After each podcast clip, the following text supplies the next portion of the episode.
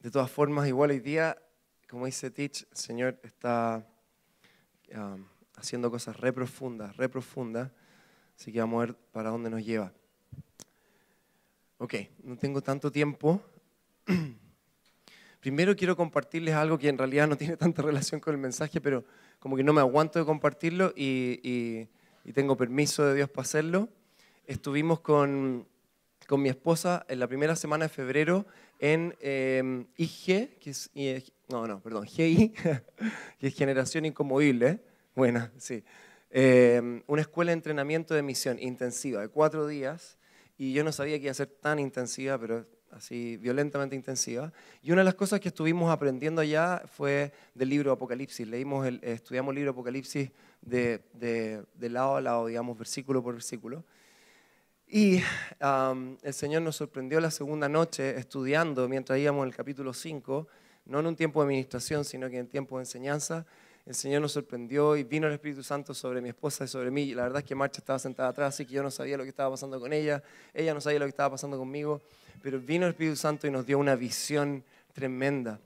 ¿ya? Y la primera reunión la leí, pero como que ya no me acuerdo muy bien cómo escribí esto, así que quiero contárselo. Y se lo quiero contar solamente para, para como encender su corazón también en esto, ¿ya? No así como para eh, hacer alarde de esto, sino que encender su corazón. Pero el capítulo 5 básicamente de Apocalipsis relata cuando Juan ve que está eh, el Padre sentado en el trono y extiende su mano y hay un rollo, hay un papel que está ahí. Y ese rollo es el, contiene el plan de acción de Dios para traer su justicia y su orden a la tierra y la derrota final de Satanás. Para el plan de justicia de Dios para llevar la tierra desde el, desde el estado en el que está en ese momento, que es del mayor corrupción, mayor maldad, hasta la nueva, la nueva tierra, el nuevo cielo, nueva tierra. Así que Juan dice que está ahí y estábamos estudiando esto. Ah, y dice que Juan empieza a llorar porque dice que empieza a mirar y no hay nadie que sea digno de abrir el libro, de abrir los sellos, ni siquiera de mirar su contenido. Y en esto un, un ser mira a, a, Juan y le dice, deja de llorar, porque Juan dice, no veía a nadie en el cielo, ni en la tierra, ni abajo de la tierra. Lo han leído, ¿verdad? ¿Sí? Si no, llegan a la casa a leerlo, es tremendo. Ah, está llorando y el cielo dice, eh, le dice a Juan, hey, deja de llorar mira que ahí está el león de la tribu de Judá y él es digno de abrir los sellos. Y Juan mira y dice que ve como a un cordero inmolado en pie. Y ahí es cuando ya la cosa se puso intensa, porque de ese momento en adelante el Espíritu Santo vino y me dio una visión, una visión de esto. Y solo se los quiero contar porque es tremendo. El momento en que el cordero se acerca y toma Ah, toma el libro y dice, yo iré, yo haré justicia, en ese momento este cordero se transforma en el león de la tribu de Judá. Y empieza, yo sé que va a sonar como un loco ahora, pero no importa lo que pasó, lo que vi, empieza este león, que en realidad para mí era como un león tigre, ¿ah? Pero empieza a correr hacia mí a toda velocidad. Y yo lo que podía ver en la cara gigante de este león, así, no sé si quién vio los supercampeones, eso es para una generación nomás, pero los supercampeones cuando, cuando como que corrían hacia el arco y como que se demoraban todo el capítulo en llegar hacia el arco y podrían haber corrido 17 estadios, bueno, era como este león corría, corría, corría y no sacaba. Y yo lo que podía ver era, era el rostro de Jesús, hombre, pero, pero era hombre, león, era, era, se, cambiaba, pero ¿sabes lo que no cambiaba? Eran sus ojos. Sus ojos eran rojos, de fuego una pasión, una ira y un amor, todo junto a la vez que no te lo puedo explicar, porque no está ningún, nadie más tiene esos ojos. Y después de estar ahí, estaba, Señor, Señor, Señor. Y estaban, seguía la clase, ¿eh? seguía la clase. De repente tuve otra imagen. Y en esta imagen ahora podía ver al león, pero ahora lo veía de lado y lo veía corriendo, así veía cuerpo completo. Y detrás del león veía como una nube y cuando vi esta nube decía, ¿qué es esta nube? Y ahí escuchaba que Mariano decía, y miró Juan y vio un número que eran millones de millones, millares de millares, de toda la tierra y el cielo. Y ahí entendía que éramos todos los de Cristo, que íbamos detrás de Él. ¡Ah! Increíble. Y en ese momento vino como esta sensación de como temor, pues, temor humano de, chuta, Señor, ¿estaré, ¿seré parte yo de eso? Y va corriendo el león. Y cuando yo pienso eso, el león me mira. De allá hacia acá mira a mí, me mira. No sé si vieron Corazón Valiente. Lo único que te puedo explicar de cómo era la expresión de su cara era Willem Wallace, cuando estaba así con el caballo y antes que los compadres le levantaran la falda de esa pelea y le está diciendo, vamos, vamos a recuperar nuestra libertad. Y era una cara de, como de ira, y de cierta locura, pero a la vez de va a ser lo máximo. De casi como que, no casi, era Jesús como, llegó el día, llegó el día. Vamos a patearle el trasero a Satanás y vamos a terminar de pisarle la cabeza por completo.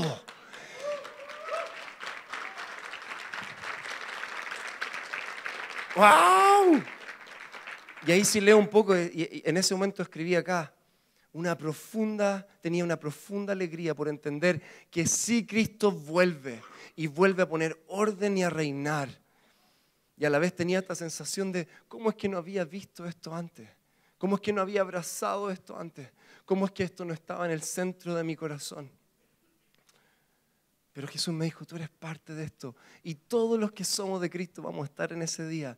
Y, para terminar, veía como, era como que íbamos sobre la tierra, pero como flotando arriba de la tierra, pero no estábamos tan lejos. Y era como estábamos pasando como un desierto, un tipo así, gran cañón. Pero yo sabía que Jesús iba a recorrer con nosotros toda la tierra. iba a ser una guerra de reseteo, donde toda la injusticia, toda la maldad, todo, todo, todo iba a ser derrocado. Y todo lo conmovible iba a caer, iba a quedar en pie solo lo inconmovible. Y lo último, el Señor en un momento me dice, y tú eres un león y ruges como yo. Y yo le dije, Señor, yo, sí, tú. Y el Señor el año pasado me dio una palabra, me dijo que Él estaba formando el cordero en mí. Y es verdad, los últimos dos, tres años el Señor ha estado formando el cordero en mí. Pero el Señor me decía, pero recuerda que tú eres un león como yo. Y es tiempo de que rujas. Y ahí em, vino esta revelación. Nosotros conocemos al Cordero. Cuando el cielo vio al león, Juan miró y vio al Cordero. Porque nosotros conocemos a este Jesús que se hizo carne y, hueso. Pero te digo algo, Jesús siempre fue y siempre va a ser un león. El león de la tribu de Judá. Y aprendió a ser cordero y se hizo cordero, pero por nosotros. Pero desde hoy al que adoramos es el león de la tribu de Judá y el cordero. Así que quiero animarte a, ver a Jesús, a buscar a Jesús. Nosotros llegamos ahí sin saber por qué estábamos ahí. Esto no solo va a ocurrir en una escuela, Él va a revelarse a quien tiene hambre. No, no al que tiene todo el conocimiento para nada. De hecho, yo no sé mucho de, los últimos tiempos, Apocalipsis, pero el Señor respondió a esa hambre, así que quiero invitarte a que tengas hambre de conocer a Jesús y el Jesús de hoy, el Jesús glorificado. ¿ok? Y también te lo quería contar para que no te preocuparas si es que me veías como saltando una pata, porque desde ese día mi esposa y mí ha comenzado un avivamiento en nosotros que nunca antes hemos experimentado en todos nuestros años de cristianos. Nunca antes. Estamos viviendo, nos estamos quemando por dentro y hasta nosotros nos da un poco de susto a veces. Así que eh, no te asustes tú tampoco, ¿ok? Ver a Jesús cambia todo. Cambia todo. Quiero preguntarle, iglesia, ¿quieren ver su gloria aquí? ¿Qué?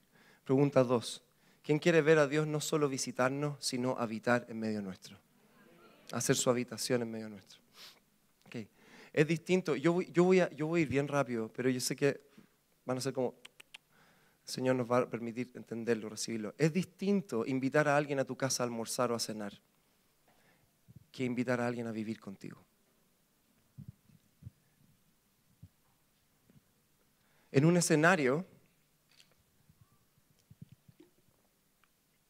sabemos que al cabo de un rato la persona se irá y yo voy a recuperar mi espacio. Yo voy a estar en mi lugar. En el segundo escenario, sabemos que la persona no se va a ir y no voy a volver a recuperar ese espacio. En un escenario, para un encuentro yo tengo que preparar ciertas cosas, preparar el encuentro. En el segundo escenario tengo que acomodar toda la casa porque alguien viene a vivir. ¿Y sabes qué? Yo quiero ver a Dios habitar en esta casa.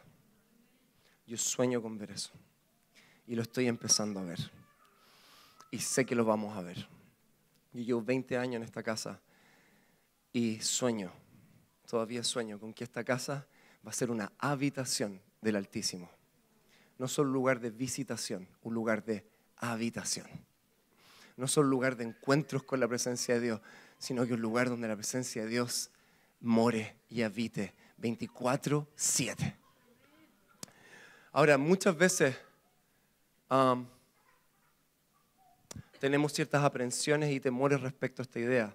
Porque algo en nosotros empieza a decir como, hey, ojo con, ir más allá con Dios.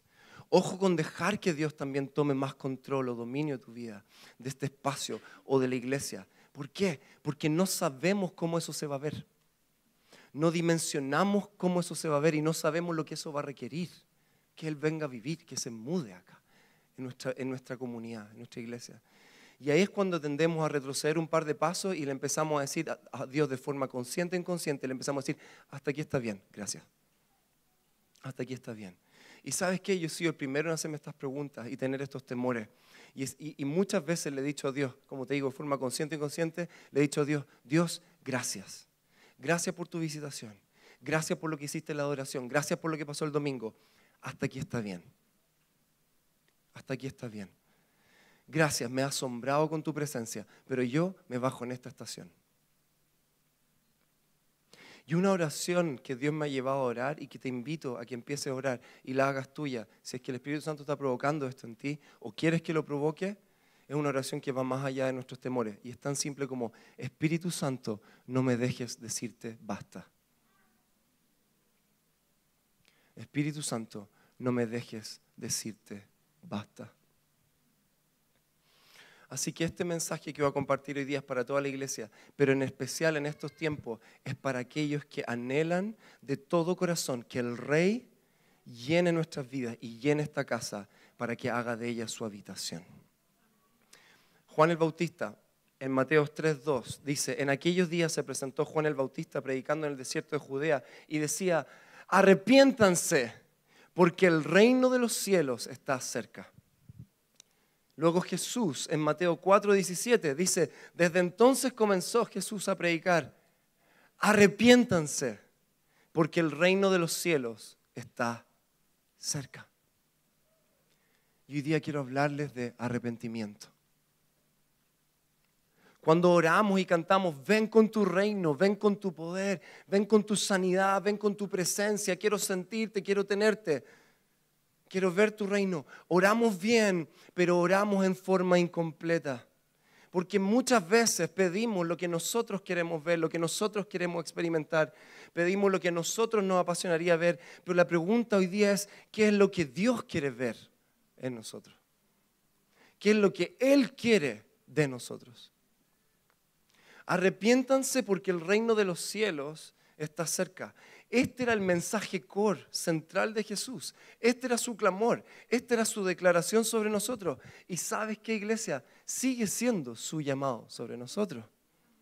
Hemos pensado, y ojo acá, necesito toda su atención. Si, tu mente empieza como a volar a distintos lados, muchas veces eso responde que hay alguien, que todos sabemos quién es, que no quiere que escuches. ¿ya? Así que si ahora tu mente está yendo, ahora como mi atención está en ti, Jesús. ¿ya? Hemos pensado y ojo con esto, que el arrepentimiento es tan solo la llave de entrada al reino. Es la entrada a una nueva vida con Él. Pero la verdad y lo que la Biblia dice es que eso no es así. El arrepentimiento es una forma de vida en el reino. ¿Okay? Es una forma de vida en el reino. Hace un par de años me tocó leer un artículo, perdón, un libro en el Instituto de la Viña que lo escribió Alexander, Alexander Venter, que es un maestro y teólogo de la Viña Sudáfrica, tremendo. Estuvo enseñando y va a venir de nuevo. Ah, como Jesús, va a venir de nuevo. Y el libro se llama Doing Reconciliation, haciendo reconciliación. Y algo que me llamó la atención y que, que me, como que me marcó y no me soltó hasta el día de hoy, es que él reiteradas veces en su libro decía, Dios me ha llamado, Dios nos ha llamado, estamos viviendo vidas de arrepentimiento vida de arrepentimiento. Efectivamente, arrepentimiento en griego, y esto creo que lo hemos hablado en la iglesia, es un sustantivo, metanoia, esa es la palabra. Pero sabes, también es un verbo, dos verbos, metanoeo, metamelomai. Raro. Dos verbos. Porque arrepentimiento no es solo un suceso, no es un sustantivo, es un verbo, es una acción y es una acción continua en la vida, en el reino. Hoy día la joven Valenzuela, que está on fire, mandándonos palabras proféticas a todos por WhatsApp, nos tiene más cortitos ahora que está en Los Ángeles que cuando estaba acá. Y dice, saludo Batijo, yo sé que tú lo ibas a ver. Me dice, mira, yo no sé si tiene sentido, me mandó esto. y me, mandó un WhatsApp, me dice, Esto estaba leyendo en un libro que se llama El poder de una mente transformada. Dice, arrepentirse significa regresar a la perspectiva de Dios de la realidad. Dije, sí, se me hace un poco de sentido. Arrepentirse significa regresar a la perspectiva de Dios de la realidad. Y en esa perspectiva hay un renuevo, hay una, reforma que afecta nuestro intelecto, nuestras emociones y cada parte de nuestras vidas. Siento que tengo que leer esto de nuevo. Arrepentirse significa regresar a la perspectiva de Dios de la realidad. Y en esa perspectiva hay un renuevo, una reforma que afecta nuestro intelecto, nuestras emociones y cada parte de nuestras vidas. Dios nos está llevando a un espacio como iglesia donde podemos aprender a empezar a vivir vidas de arrepentimiento les quiero contar un poco de un proceso que hemos tenido con mi esposa March de, intercesión en este tiempo. Y, esto lo procesé con Roger porque significa hablar de, una iglesia y no quiero en lo absoluto traer deshonra. Al contrario, al contrario, honra a una iglesia madre nuestra. Hace un par de meses, voy a leer, Dios empezó a inquietar nuestro corazón con March de interceder por la viña en Anaheim. Para los que no conocen mucho de la historia de la viña, esta iglesia fue una de las primeras la iglesia que por muchos años pastoreó John Wimber y Carol Wimber, que estaba en el video, yo iba a poner un video más de ellos. Ellos fueron los líderes del movimiento por muchos años. Desde esta iglesia comenzó un mover de su Espíritu Santo que resultó en la plantación de cientos y cientos de iglesias, incluida la adopción de la que sería la primera iglesia viña en Chile, la iglesia de San Miguel, de la cual nosotros nacimos. ¿Ok? De ahí también nació música de adoración que dio vuelta al mundo y afectó al mundo entero. Esto, ningún dato está inflado, al contrario, fui conservador. Miles de miles de personas se reunían en ese lugar en conferencias de sanidad física, profecía, etcétera, etcétera. Anaheim fue una verdadera iglesia madre que dio a luz mucha, mucha vida por muchos y muchos años. La viña Anaheim tiene una capacidad de 3.600 personas aproximadamente. Desde el fallecimiento de Wimber a fines de los 90 y posterior a varios procesos en la viña, globalmente y en Estados Unidos, esta iglesia, como muchas otras iglesias en Estados Unidos, viña y no viña, se vieron afectadas y disminuidas en su expresión y potencial. Esta iglesia de Anaheim, que afectó al mundo entero, llegó hasta hace un par de años atrás a tener 300 miembros. Y este salón gigante lleno de cortinas para que no se viera el espacio. Yo no sé si conocen a Jeremy Riddle, pero Jeremy Riddle es un líder de adoración que comenzó su ministerio en esa iglesia y su esposa también fue formada ahí. Hace algunos años él y su familia se mudaron a la ciudad de Redding, California, porque Dios les llevó a participar, les llamó a participar de la iglesia Bethel, Bethel, donde Dios propulsó su vida y los llevó a otro nivel en su llamado.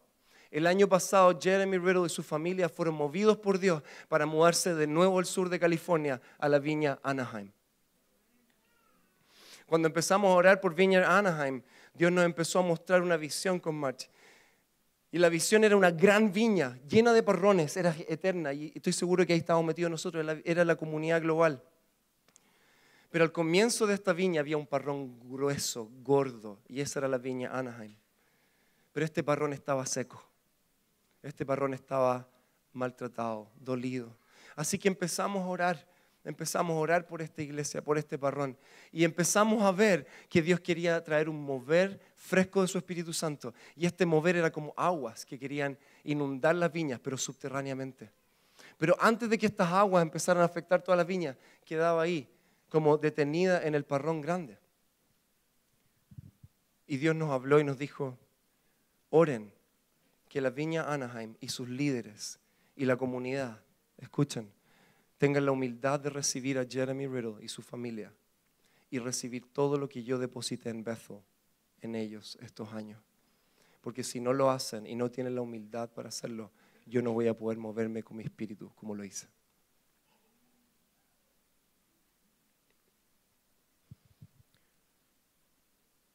Esto estaba, yo no sabía, bueno, estábamos orando por March con esto y un día me pillé con un video de YouTube y en este video Alan Scott y su señora Catherine Scott, que son los nuevos pastores de Venue Anaheim, que son pastores que revolucionaron una viña en, Escocia y sacaron a toda la gente en las calles. Ahora son los nuevos pastores de Viña Anaheim. Algo está pasando, ¿no? ¿O no? Y en, esta, en este video ellos invitan a Jeremy y a su esposa a un, a un, sillón y empiezan a preguntarles de su proceso y qué es lo que está pasando. Y ellos empiezan a, a, contar que Dios le está trayendo de vuelta. Y Jeremy en un momento toma el micrófono y estaba como medio tímido y dice, Alan, pero cuenta qué está en tu corazón. Y Jeremy les dice, yo no sé si ustedes saben, pero hay un mover de Dios en toda la tierra. Increíble. Y les decía ahí a su iglesia, no es un negocio como cualquier día. Hoy día Dios está haciendo algo que nunca antes hemos visto. No sé si ustedes lo están viendo. Y nosotros volvimos acá a nuestra ciudad natal y a nuestra iglesia natal porque queremos ver, ¿cacha lo que dijo? Entiendan lo que dijo. Eh, vean lo que dijo. Porque lo que Dios quiere hacer, y empieza a decir esto, el Espíritu Santo se quiere mover como aguas subterráneas y se está moviendo por todas las aguas del sur de California subterráneamente. Y nosotros hemos venido acá para ver que esas aguas revienten y mojen toda la tierra.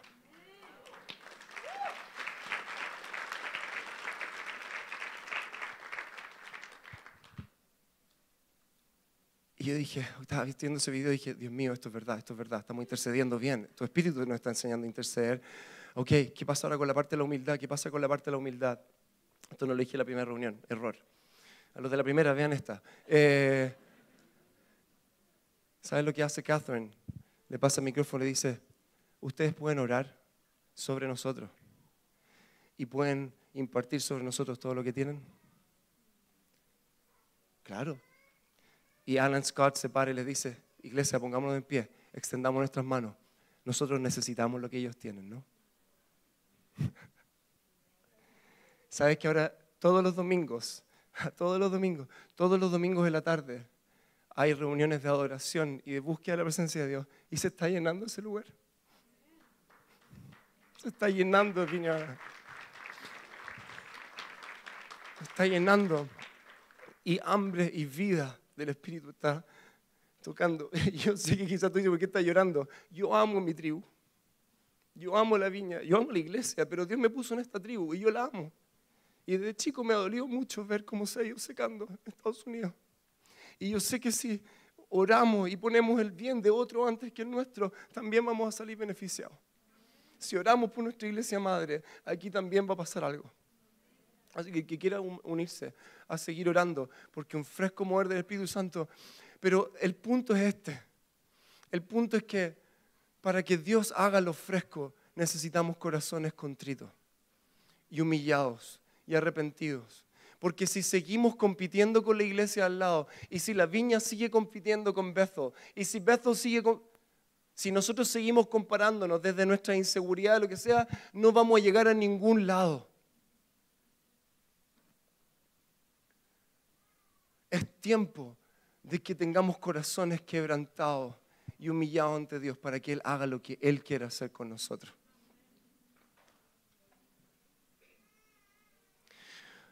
Ok.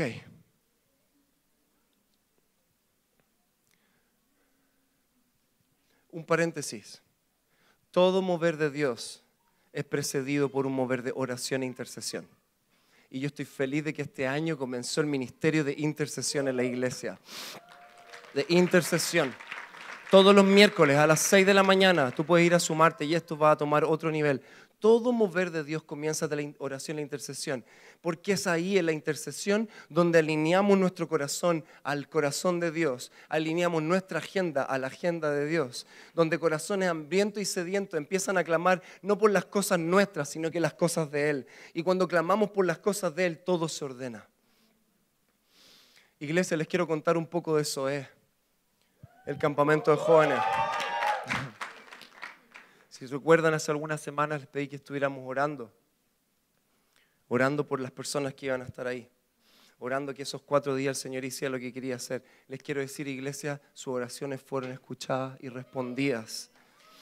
Vivimos cuatro días de gloria en la presencia de Dios. Experimentamos no solo una visitación, experimentamos lo que es la habitación de Dios en medio nuestro estábamos comiendo, estábamos en la piscina, estábamos en el reino de Dios 24-7 o 24-4. Ya.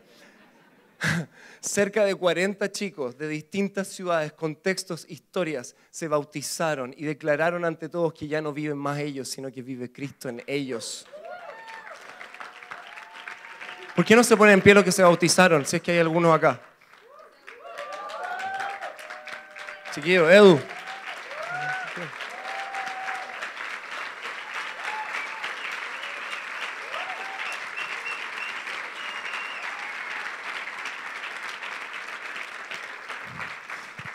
Súper. Ya tuvieron su minuto de fama. Siéntese. Se bromeando. Pero para que ocurriera lo que ocurrió, hubieron dos elementos muy importantes. Uno, oración, intercesión de la iglesia. Pero dos, hubo arrepentimiento. Con el equipo de tribu tuvimos un tiempo, con el equipo de líderes de tribu tuvimos un tiempo el día miércoles previo al campamento.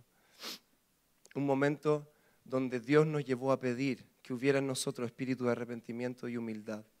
Estuvimos dos horas en la presencia de Dios siendo convencidos de pecados de orgullo, de burla, de menosprecio, de deshonra hacia iglesias hermanas, de comentarios inadecuados, de situaciones y quiebres relacionales entre nosotros.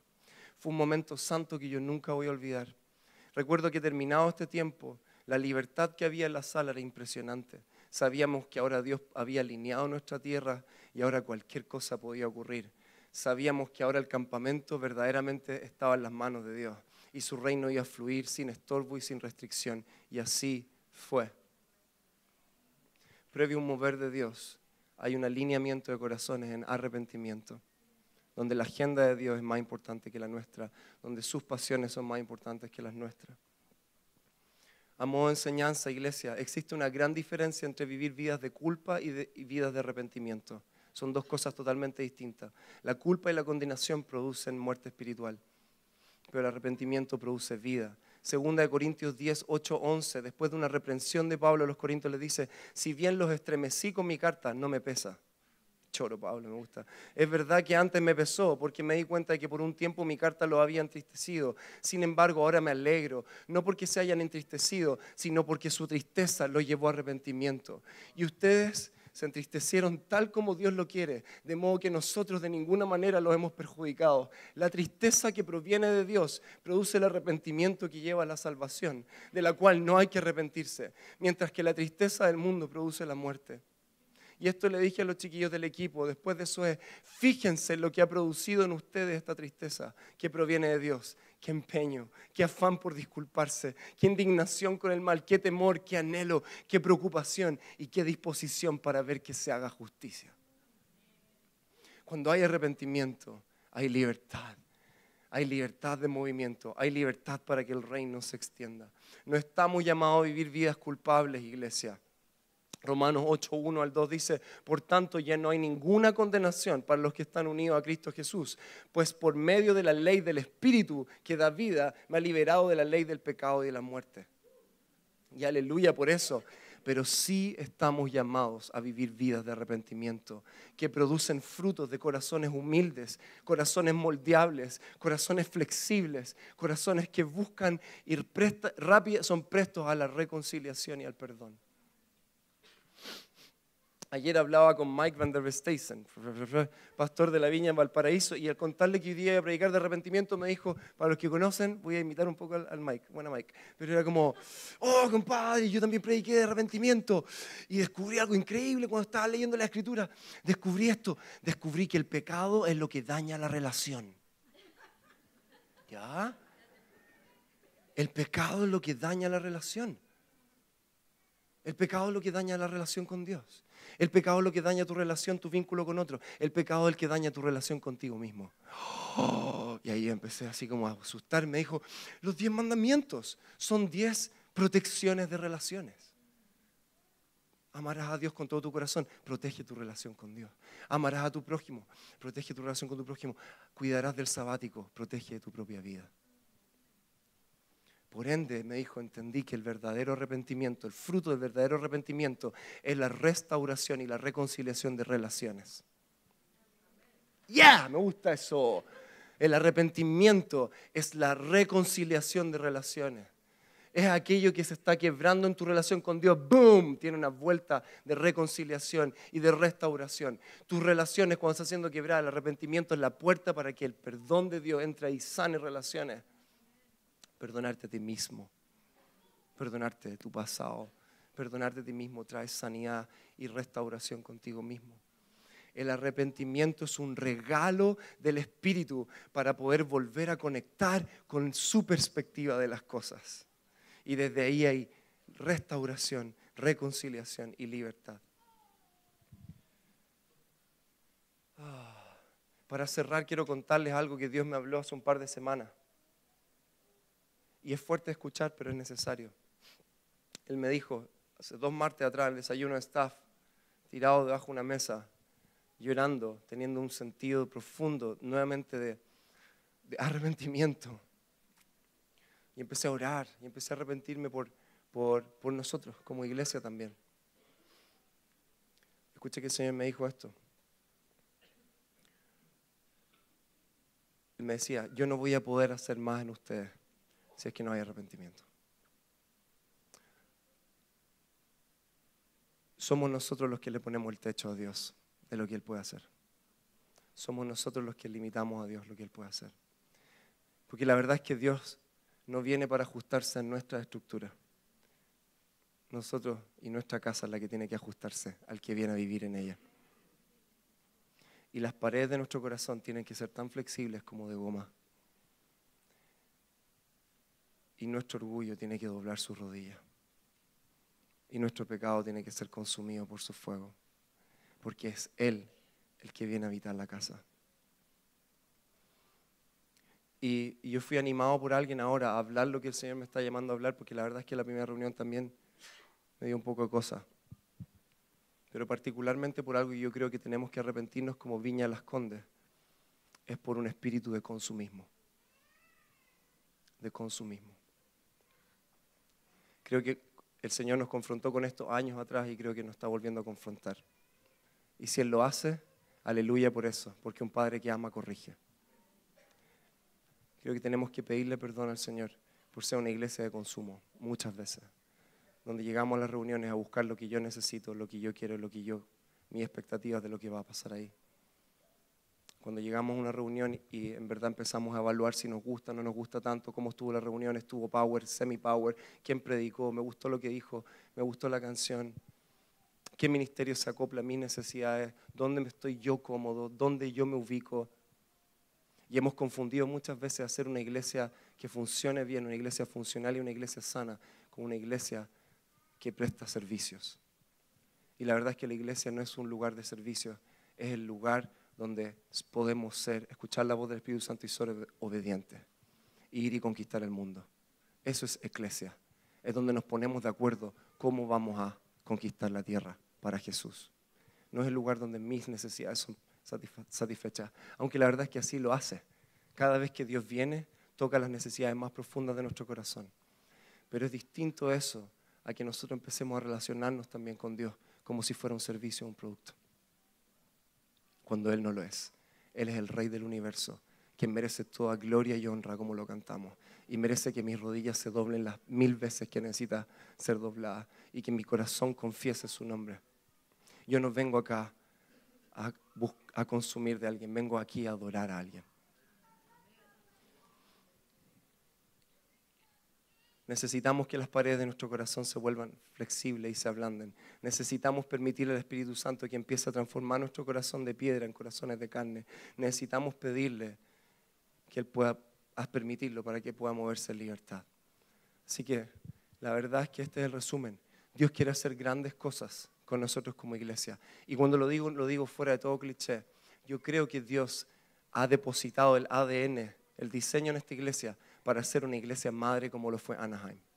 Y no lo digo desde la viña las condes, porque de hecho eso es otra cosa que tenemos que rendir, que es nuestro orgullo. Ah, una iglesia grande, bonita, nos juntamos en el barrio, anda todo bien. ¿Has visto mi iglesia? Hoy mi iglesia tiene harta gente.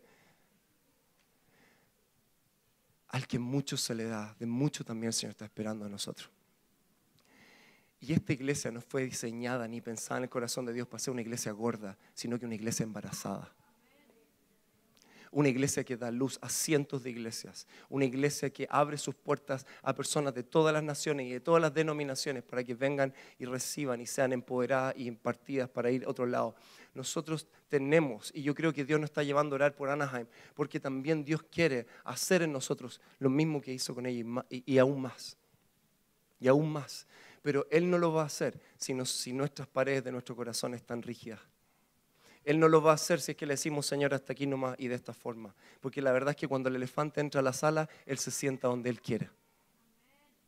Nadie invita a un elefante y le dice, siéntate en el sofá. Él hace lo que Él quiere. Quiero invitarte para cerrar a ver un video de John Wimber. El contexto de esto, sé que puede ser un video un poco extraño, un poco fuerte, pero creo que es parte de nuestra historia que necesitamos conocer porque escuchamos de esto, yo les acabo de contar, escuchamos de que discos de música se producían por todos lados del mundo. Me acuerdo que Roger dice que entraba a las librerías cristianas y había una, sola, una zona de las librerías cristianas que era música de la viña, y, y conocemos de todo esto. Pero yo quiero mostrarte un pedazo de nuestra historia que no conocemos y que tiene que ver con el corazón, no solo del líder de John Wimber, sino que todos los padres espirituales de la viña. Esta es una conferencia tan solo con pastores de la viña, ¿ok? No tiene subtítulos, así que yo voy a traducir un poquito, vamos a ir parando.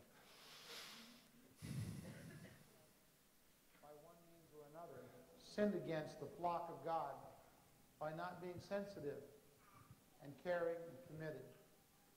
That some of you, Algunos de nosotros de una forma u otra hemos pecado, hemos pecado contra uh, uh, el rebaño, contra el rebaño de Dios, al no cuidarles y preocuparnos de ellos. Sigamos. Algunos hemos olvidado sanar el corazón quebrantado.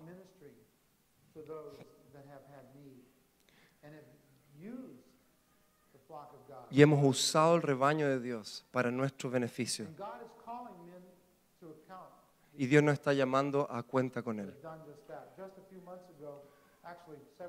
Siete años atrás, Dios me habló estas mismas palabras a mí y pasé por un proceso severo de arrepentimiento de cuatro meses. Y ahora Dios me está llamando nuevamente a este proceso de arrepentimiento. Y ahora Dios no solo me está llamando a arrepentimiento por mis pecados, sino que por los de otros.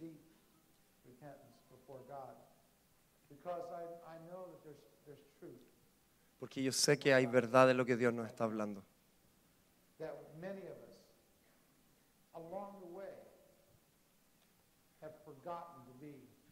Muchos de nosotros en el camino hemos olvidado ser quienes fuimos llamados para ser.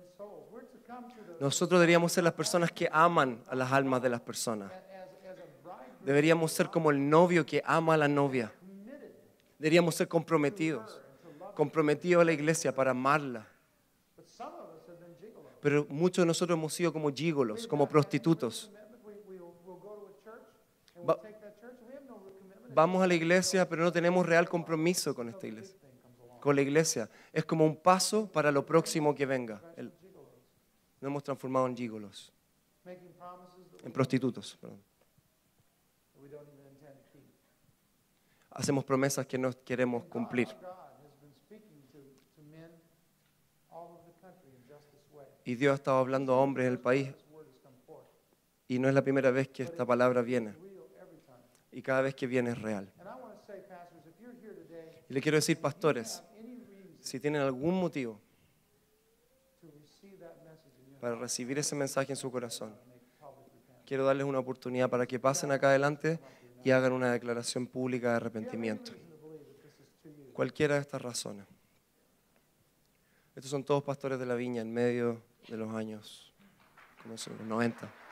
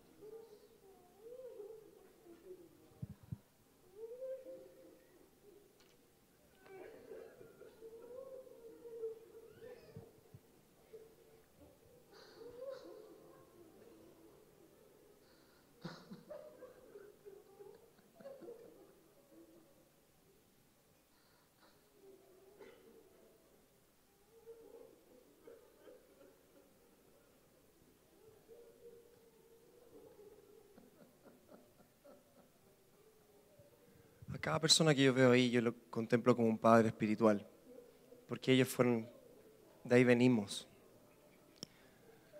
Y por 20 años aproximadamente Dios pudo moverse con plena libertad y con mucha libertad en la tribu de la viña. Pero ese mover no respondió a que las personas que están ahí son perfectas. No respondía a que en la viña teníamos las mejores canciones, los mejores músicos, sino que respondía a que Dios le enseñó a esos hombres a vivir vidas en humildad, flexibles, en arrepentimiento. Hombres que eran prestos para volver a Dios una y otra vez en humildad. Con corazones así, como el de esos pastores, como el de nosotros, Dios puede hacer lo que quiera hacer. Salmo 138, 6 dice, el Señor es excelso, pero toma en cuenta a los humildes y mira de lejos a los orgullosos. Y yo necesitaba mostrarte esa parte de nuestra historia, de la que no hablamos en el Bienvenido a la Viña, de la que no hablamos muchas veces. Pero es eso lo que yo creo que propició que el Espíritu Santo pudiera moverse como lo hizo e impactar el mundo como lo hizo. Y yo no estoy haciendo un llamado a la nostalgia, no estoy haciendo un llamado a que seamos como la viña era, estoy haciendo un llamado a lo que el Espíritu Santo está llamándonos hoy día. Porque si creemos que Dios quiere hacer nuevas cosas con nosotros, va a partir hoy día por ahí. Va a partir porque encuentra en nosotros corazones así de humildes y así de arrepentidos. Así que yo te quiero hacer una invitación hoy día a que podamos hacer esto mismo, este mismo ejercicio y tú puedas pasar acá adelante. No te voy a decir por qué razón. Lo que sí quiero es hacer una invitación puntual. A que también quien quiera orar esto, que es lo que oramos con los chicos de tribu. Señor, pon en mí espíritu de arrepentimiento y de humildad. Enséñame ese corazón.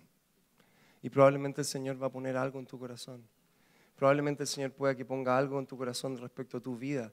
O puede ser que te lleve a orar y pedir perdón por otras cosas. Porque esto no se trata de culpabilidad. No se trata de que tú mires tu vida ahora y digas, hoy tengo todas estas pifias. Se trata de que respondamos al Espíritu Santo con lo que Él hoy día necesita acomodar. Y si está diciendo que acomodes una silla, la silla es. Si es el sillón, es el sillón. Si es orar por el sillón del vecino, es el vecino. Pero necesitamos tener y aprender este corazón y empezar a caminar en arrepentimiento y humildad para que Dios sí pueda volar los techos de esta iglesia y llevarnos a ser lo que quiere que seamos una iglesia no gorda, embarazada, llena de vida. Amén. Así que la invitación está hecha. Quien quiera puede pasar acá adelante.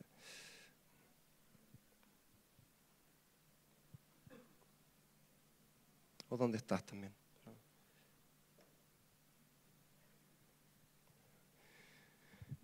Espíritu Santo, oramos que hoy día pongas en nosotros corazones arrepentidos, nos enseñes, nos enseñes el arrepentimiento.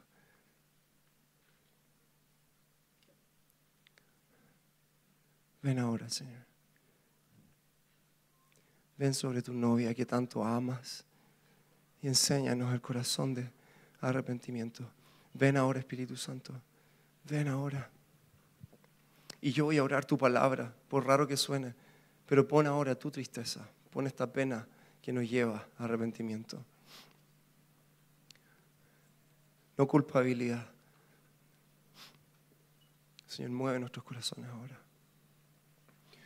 Señor, yo te pido perdón hoy día por esto. Te pido perdón como pastor de esta iglesia por el orgullo que hemos tenido muchas veces como iglesia. Y yo lo he tenido. Cuando he pensado de mi iglesia como la super iglesia cuando he pensado menos de otras iglesias por mi iglesia.